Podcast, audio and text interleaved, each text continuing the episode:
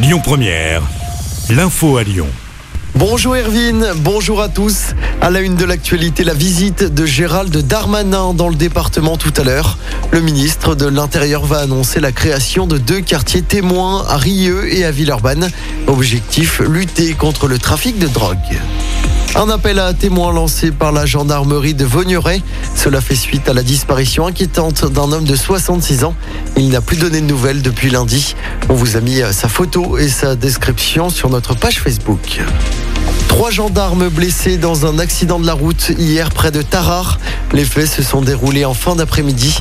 Selon le progrès, la fourgonnette de gendarmerie est entrée en collision avec une voiture. Un des trois militaires est grièvement blessé. Une enquête est en cours. Dans l'actualité également, l'État met plus de 80 millions d'euros sur la table pour développer les transports en commun dans la métropole de Lyon.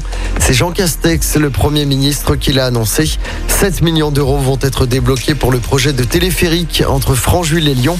Près de 17 millions pour le développement du T6 Nord. Près de 34 millions pour le T9 entre Villeurbanne et Vaux-en-Velin. Et 16 millions pour le T10 entre Vénissieux et Gerland.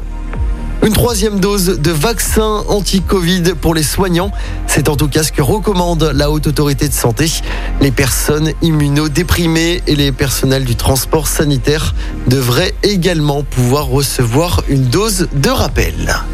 On passe au sport en football. L'équipe de France de Léo Dubois et de Karim Benzema affronte la Belgique ce soir à Turin. Les Bleus vont tenter de rejoindre l'Espagne qui s'est qualifiée hier soir pour la finale de la Ligue des Nations. C'était face à l'Italie. France-Belgique, c'est donc ce soir coup d'envoi du match à 20h45. Écoutez votre radio Lyon Première en direct sur l'application Lyon Première, lyonpremière.fr et bien sûr à Lyon sur 90.2 FM et en DAB+. Lyon Première